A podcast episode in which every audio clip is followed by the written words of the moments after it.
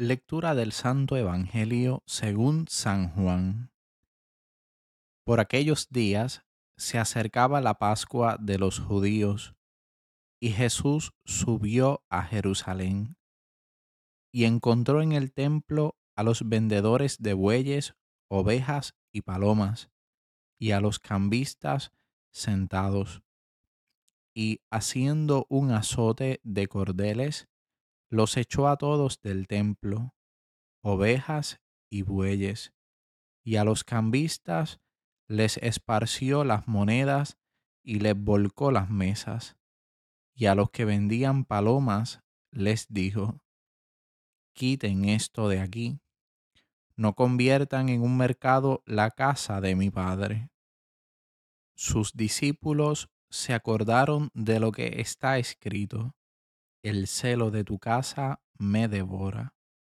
Entonces intervinieron los judíos y le preguntaron, ¿qué signos nos muestras para obrar así? Jesús contestó, destruyan este templo y en tres días lo levantaré. Los judíos replicaron, cuarenta y seis años ha costado construir este templo y tú lo vas a levantar en tres días? Pero hablaba del templo de su cuerpo. Y cuando resucitó de entre los muertos, los discípulos se acordaron de que lo había dicho, y dieron fe a la escritura y a la palabra que había dicho Jesús. Mientras estaban en Jerusalén por las fiestas de Pascua, muchos creyeron en su nombre, viendo los signos que hacía. Pero Jesús no se confiaba con ellos, porque los conocía a todos y no necesitaba el testimonio de nadie sobre un hombre, porque él sabía lo que hay dentro de cada hombre. Palabra del Señor.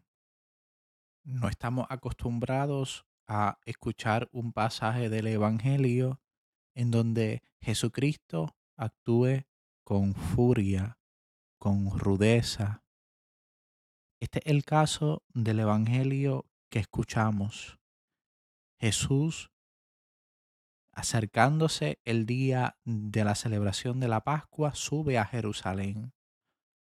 Precisamente sube a Jerusalén porque en Jerusalén es donde va a consumar el plan salvífico de Dios Padre, que entrega a su Hijo Jesucristo para la salvación del mundo. Jesús en Jerusalén padece, tiene que morir para dar vida eterna al mundo, pero también resucitará.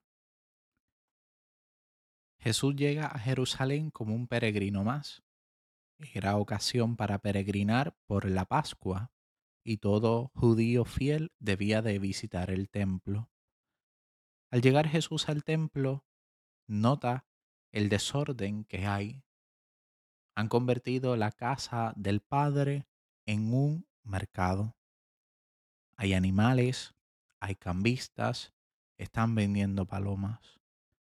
Han convertido el templo lugar de encuentro con Dios y de adorar a Dios en espíritu y en verdad en un mercado. Es comprensible la actitud de Jesús que no se queda inactivo ante el atropello que están haciendo a la casa de su Padre. Jesús actúa defendiendo lo sagrado, y dándole una lección a todos los judíos, específicamente a aquellos que se le había enfriado el corazón de que el primer lugar lo tiene Dios y que lo de Dios se respeta. Las acciones externas probablemente reflejan el interior de cada persona. Y a la luz de esta palabra, que hemos escuchado en el Evangelio, podemos vislumbrar que habían judíos que su corazón estaba frío, habían perdido quizás el temor de Dios. habían metido las cosas del mundo en el templo y por eso Jesús reacciona con ira santa. Es decir, dándole a Dios el lugar que le corresponde. Inmediatamente los judíos le piden un signo. El signo que precede a este evangelio es la conversión del agua en vino en las bodas en Caná. Ya Jesús había realizado un signo públicamente y en el evangelio según San Juan el primer signo de la vida pública de Jesús. Mas los judíos siguen pidiendo signos, siguen pidiendo pruebas de fe. Me gustaría que nos detengamos a reflexionar sobre dos aspectos que nos trae a colación este Evangelio. Y uno es la fe y el otro es la vida interior. Para poder tener una vida interior activa es necesaria la fe, porque es el vehículo que nos lleva a acoger la palabra de vida dada por Jesucristo y ponerla por obra. El pueblo comienza a pedirle signos, pruebas a Jesús para probar si Él es el Mesías. Ya Jesús había dado un signo, convirtió el agua en vino. No haría falta otro signo para creer. Mas Jesús anuncia la pasión, la muerte y la resurrección. Cuando dice, destruyan este templo y en tres días lo reconstruiré, lo levantaré. A la luz de esta palabra, viendo mi vida en el plan de salvación de Dios, porque estoy insertado en ese plan de salvación por medio del bautismo, yo tengo que preguntarme y hacer un análisis sobre mi fe, cómo creo en Dios, en Jesucristo, el Hijo de Dios, verdadero Dios y verdadero hombre que me llama al amor divino. Creo realmente en Jesús por su palabra, ¿Creo realmente que Él es Dios? ¿O estoy viviendo una fe que requiere cada vez signos y que en vez de ser una fe divina se está convirtiendo en certezas humanas? Necesito que a cada rato me comprueben algo. Los judíos no tenían fe en Jesús. Por eso tenían que pedir cada vez signos. ¿Qué signos nos vas a hacer? ¿Qué signo nos va a dar? Le decían a Jesús. Y el cristiano está llamado a tener una fe auténtica. El cristiano no necesita signos para creer en Dios. Ya se nos ha dado el mayor signo de que Jesucristo es Dios y que lo puede todo. Murió y resucitó para darnos vida y vida en abundancia, más aún ha querido quedarse con nosotros en la Eucaristía, mostrándonos el amor que nos tiene en cada instante. Por ese amor, por ese sacrificio de Jesús, todo creyente está llamado a una respuesta. La fe debe responder.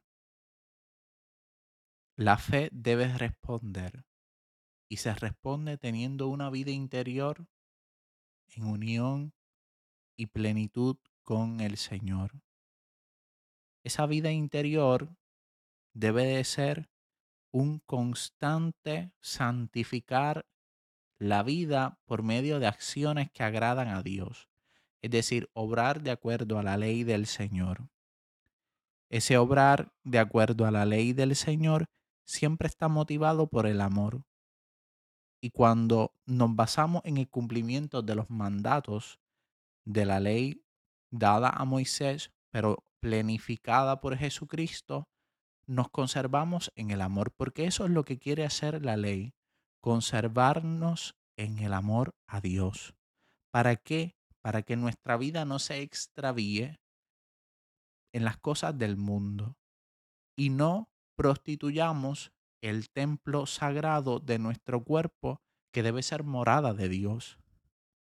La furia de Jesús en el templo fue porque algunos judíos de corazón frío no supieron valorar el templo, lugar de encuentro con Dios, lugar de encuentro con el Señor para ofrecer sacrificios y oblaciones.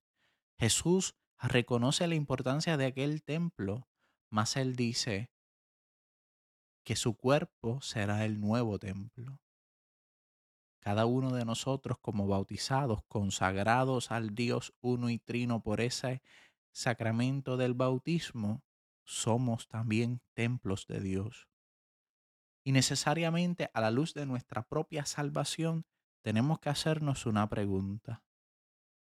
¿Estamos cuidando nuestro cuerpo, nuestra mente, nuestro corazón, nuestra alma? ¿Estamos cuidando este cuerpo que es don de Dios? Cuando se peca, cuando se cae en pecado mortal, se hace lo mismo que hicieron los judíos, meter cosas externas que no hacen falta al templo de Dios. Cuando pecamos, cometemos algún pecado mortal, alguna transgresión contra la ley de Dios, rechazamos a Dios y no respondemos al amor que Dios nos da, que nos llama precisamente a mantener nuestra vida libre de pecado, caminando en santidad viviendo siempre en el amor de Dios y al prójimo. La acción de Jesús al limpiar el templo es una llamada a la santidad para cada cristiano, para que en esta cuaresma, este tiempo de gracia, el templo del cuerpo de cada persona sea limpio, sea santo, sea irreprochable, sea agradable a Dios. Esta vida pasará cuando cada persona le tocará el momento de partir, de morar, pero ¿estamos preparados para ese momento? La exhortación del Evangelio es a mantenernos siempre unidos a Dios, siguiendo las enseñanzas de Jesús, viviendo una fe auténtica y una vida interior en comunión con el Señor y no que nuestra vida esté en comunión con el mundo, con el pecado y con la carne. Que viviendo día a día encuentro renovador con Jesucristo que consuma nuestra fe, podamos alcanzar, teniendo celo de la casa del Señor en nuestra propia vida, algún día la vida eterna.